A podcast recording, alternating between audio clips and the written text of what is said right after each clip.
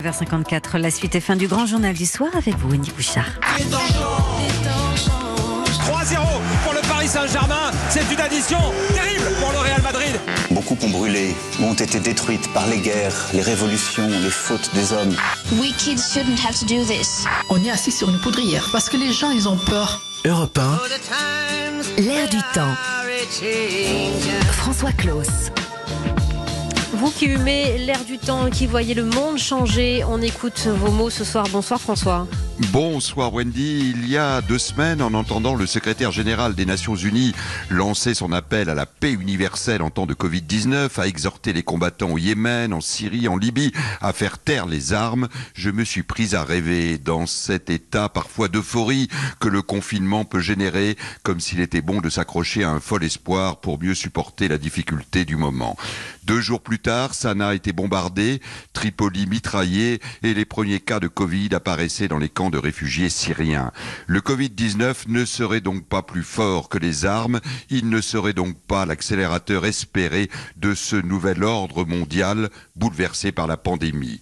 Et au fil des jours, Wendy, non seulement le rêve s'est évaporé, mais les images d'un cauchemar très sombre se sont accumulées.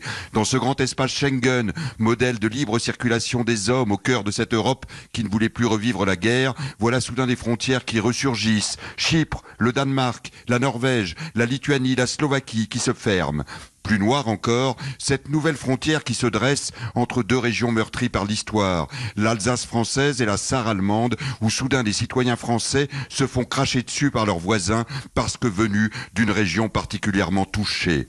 À quelques centaines de kilomètres plus à l'est, voilà un dictateur hongrois qui s'arroge soudain les pleins pouvoirs au nom de la pandémie, profitant de la présence du virus pour bafouer la démocratie et distiller une nauséabonde idéologie que l'on pensait à jamais bannie du continent continent de l'autre côté de la Méditerranée, voilà une bande de généraux arc-boutés à leur trône, vacillants, qui profitent eux aussi de la pandémie pour jeter en prison les leaders du Irak, alors qu'avec un sens louable des responsabilités, la jeunesse algérienne, elle, met sa révolution en suspens.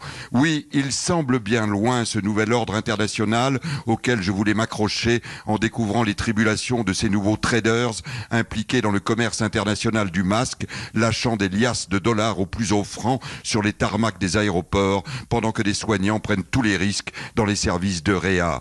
Il semble bien loin ce nouvel ordre international quand on entend le leader de la puissance soi-disant dominante vouloir remettre en cause les Nations Unies et leur agence mondiale pour la santé comme pour mieux se dédouaner de ses propres erreurs d'appréciation.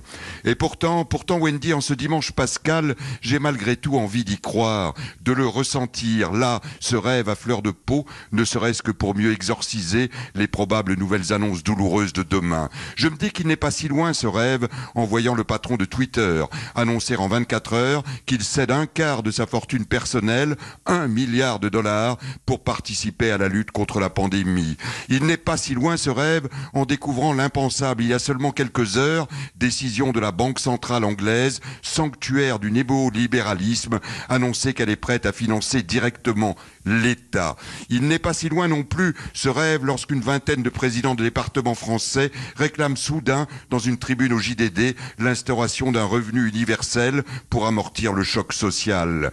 Vous me direz qu'un grand patron américain, qu'une banque centrale anglaise et que ces quelques consommateurs français qui aujourd'hui ont acheté massivement de l'agneau pascal qui ne provenait pas de Nouvelle-Zélande mais de Sisteron, que ces quelques voix ne vont pas changer un ordre mondial. Mais autant s'y accrocher, se laisser porter et à défaut des mots du secrétaire général de l'ONU, laissons-nous guider par ceux du pape François qui nous exhortait tous lors de son homélie pascale tout à l'heure à nous laisser porter par la contagion de l'espérance.